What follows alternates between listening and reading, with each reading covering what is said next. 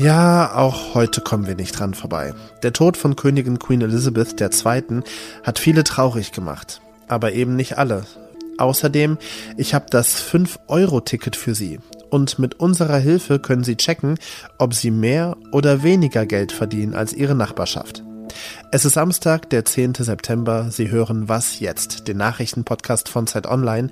Mein Name ist Roland Judin und jetzt bringen Sie erstmal die Nachrichten auf den neuesten Stand. Ich bin Lisa Pausch. Guten Morgen. Die CDU hat auf ihrem Parteitag in Hannover gestern Abend die Einführung einer Frauenquote beschlossen. Sie ist zeitlich begrenzt und wird schrittweise eingeführt. Das heißt, ab kommendem Jahr muss mindestens ein Drittel aller Vorstandsposten ab Kreisebene mit Frauen besetzt sein. Ein Jahr später dann 40 Prozent und nochmal anderthalb Jahre später, also Mitte 2025, dann 50 Prozent. Ab Kreisebene heißt das nur die kleinste Organisationseinheit, nämlich die über 10.000 Orts- und Gemeindeverbände der Partei davon ausgenommen sind. Die Regelung gilt bis Ende 2029. Heute stimmen die Delegierten auf dem Parteitag über einen Antrag ab, der vorsieht, in Deutschland ein soziales Jahr einzuführen. Offen ist noch, ob das sogenannte Gesellschaftsjahr freiwillig oder verpflichtend sein soll. In Frankfurt am Main endet heute die vierte Synodalversammlung, ein Format der katholischen Kirche, das seit 2020 stattfindet und nach den Missbrauchsskandalen die Kirche schrittweise reformieren soll. Gestern Nachmittag haben sich die Bischöfe und Laien auf mehrere Grundsatztexte geeinigt, in denen es zum Beispiel darum geht, dass die katholische Kirche Homosexualität neu bewerten und Frauen mehr Verantwortung geben soll, also auch Weiheämter. Die Gläubigen haben auch eine deutliche Bitte an Papst Franziskus formuliert, solche Reformen auch auf Weltebene zu prüfen. Doch der synodale Weg endet heute vor allem unter dem Eindruck eines Eklats vom Donnerstag. Da war ein Text, der eine liberalere kirchliche Sexualmoral voranbringen sollte, zwar von den Delegierten mit großer Mehrheit angenommen worden, aber an der nötigen Zweidrittelmehrheit der Bischöfe gescheitert. Redaktionsschluss für diesen Podcast ist 5 Uhr.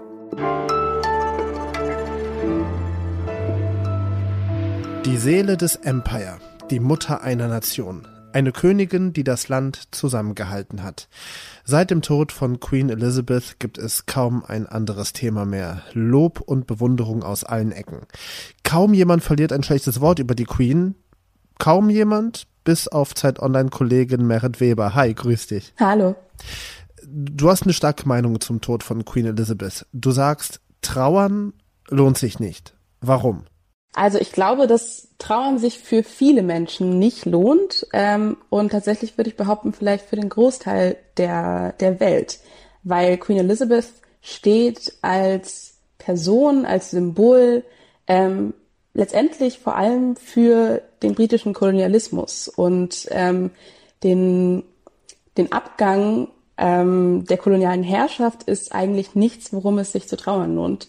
Ähm, Queen Elizabeth ähm, hat den gesamten Prozess der sogenannten Dekolonialisierung mitgemacht.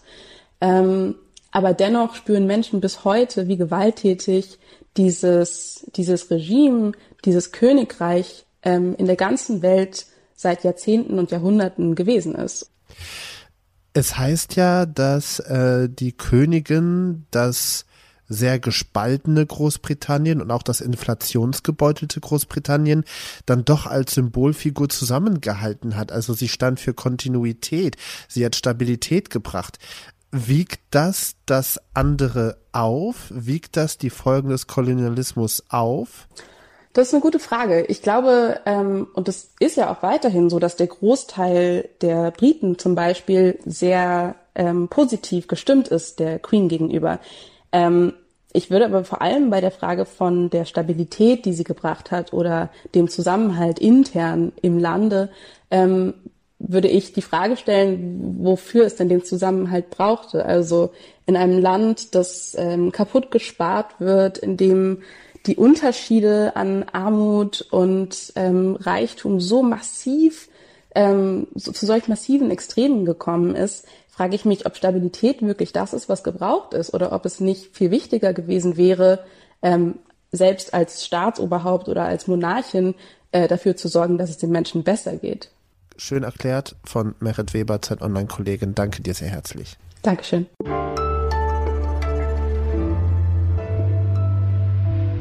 Alles außer Putzen.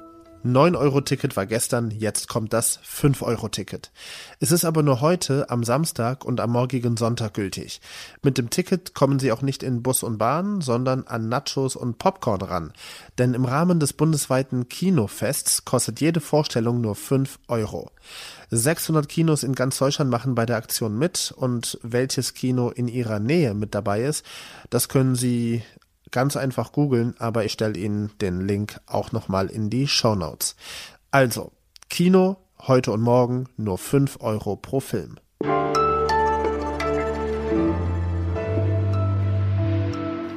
Lila bedeutet hohes Monatseinkommen, ja, und so rund um Hamburg, Frankfurt, Stuttgart und Ingolstadt, da ist sehr viel lila, ja, wahrscheinlich so der berühmte Speckgürtel. Gelb heißt niedriges Einkommen. Und davon gibt es in ländlichen Regionen im Osten ganz viel. Aber ich sehe auch ein paar dicke gelbe Flecke im ländlichen Niedersachsen. Das gibt's alles auf der Karte des Gehaltsmonitors zu sehen, der zeigt, wo in Deutschland die Menschen wie viel verdienen. Den hat exklusiv ein Team von Zeit Online erstellt und einer aus dem Team ist bei mir, David Gutensohn, Redakteur aus dem Ressort Arbeit. Hi. Hallo. Äh, wie seid ihr denn auf die Idee gekommen, einen Gehaltsmonitor zu machen? Ja, also über das Gehalt zu sprechen, das ist ja in Deutschland immer noch ein großes Tabu, ein Thema, über das sehr selten gesprochen wird, ganz anders als beispielsweise in Ländern äh, in Skandinavien. Und mit den Daten, die wir aufbereitet haben, kann man jetzt praktisch sehen, was der Nachbar verdient, was Menschen in der eigenen Gemeinde verdienen. Und das legt am Ende Ungleichheiten offen. Und wir wollten so ein bisschen mit den äh, Daten auch eine kleine Debatte in den Orten und auch mit dem Blick auf die bundesweite Karte auslösen. Wie seid ihr denn überhaupt an die Daten gekommen? Ich meine, habt ihr die Leute angerufen? Hi, moin, hier ist Zeit Online. Wie viel verdienen Sie? Zum Glück mussten wir niemanden anrufen. Wer weiß, was wir dafür Antwort bekommen hätten. Nein, wir haben ganz offizielle Daten bekommen, und zwar von der Bundesagentur für Arbeit. Die haben uns das zur Verfügung gestellt. Das sind Gehaltsdaten, die alle 4252 Gemeinden und Gemeindeverbänden in Deutschland umfassen. Und ähm, diesen Datenrohschatz, den wir bekommen haben, die hat unser großartiges Ressort für Daten und Visualisierung dann durchforstet, ausgewertet und daraus haben wir dann die Deutschlandkarte gebastelt. Okay, das heißt also, ich klicke auf die Karte, ich weiß ja, wo ich wohne, ich gucke, wie viel die Menschen in meiner Gemeinde, meinem Kreis, meiner Stadt verdienen und dann weiß ich, ob ich im Vergleich gut dastehe finanziell mit meinem Gehalt oder eher nicht so gut dastehe. So, und was bringt mir das dann?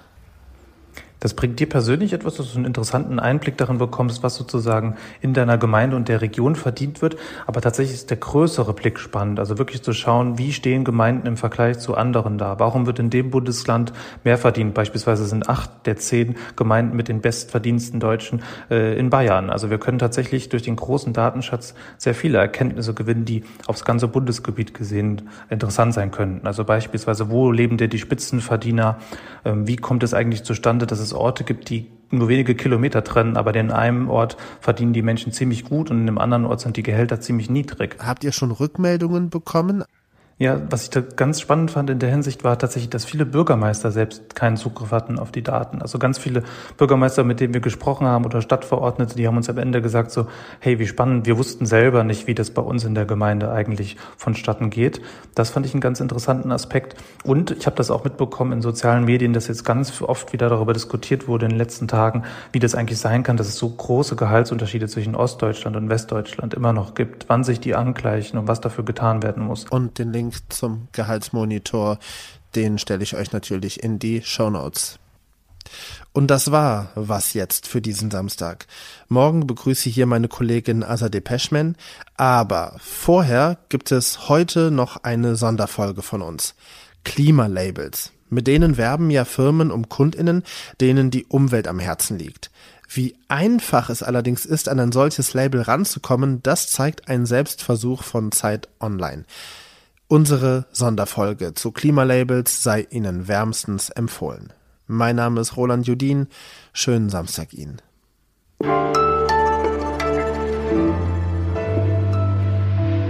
Ich habe in Bayern studiert, bin vor langer Zeit dort weggezogen und jetzt denke ich mir, Mist, warum bin ich dort weggezogen, wenn dort alle so gut verdienen?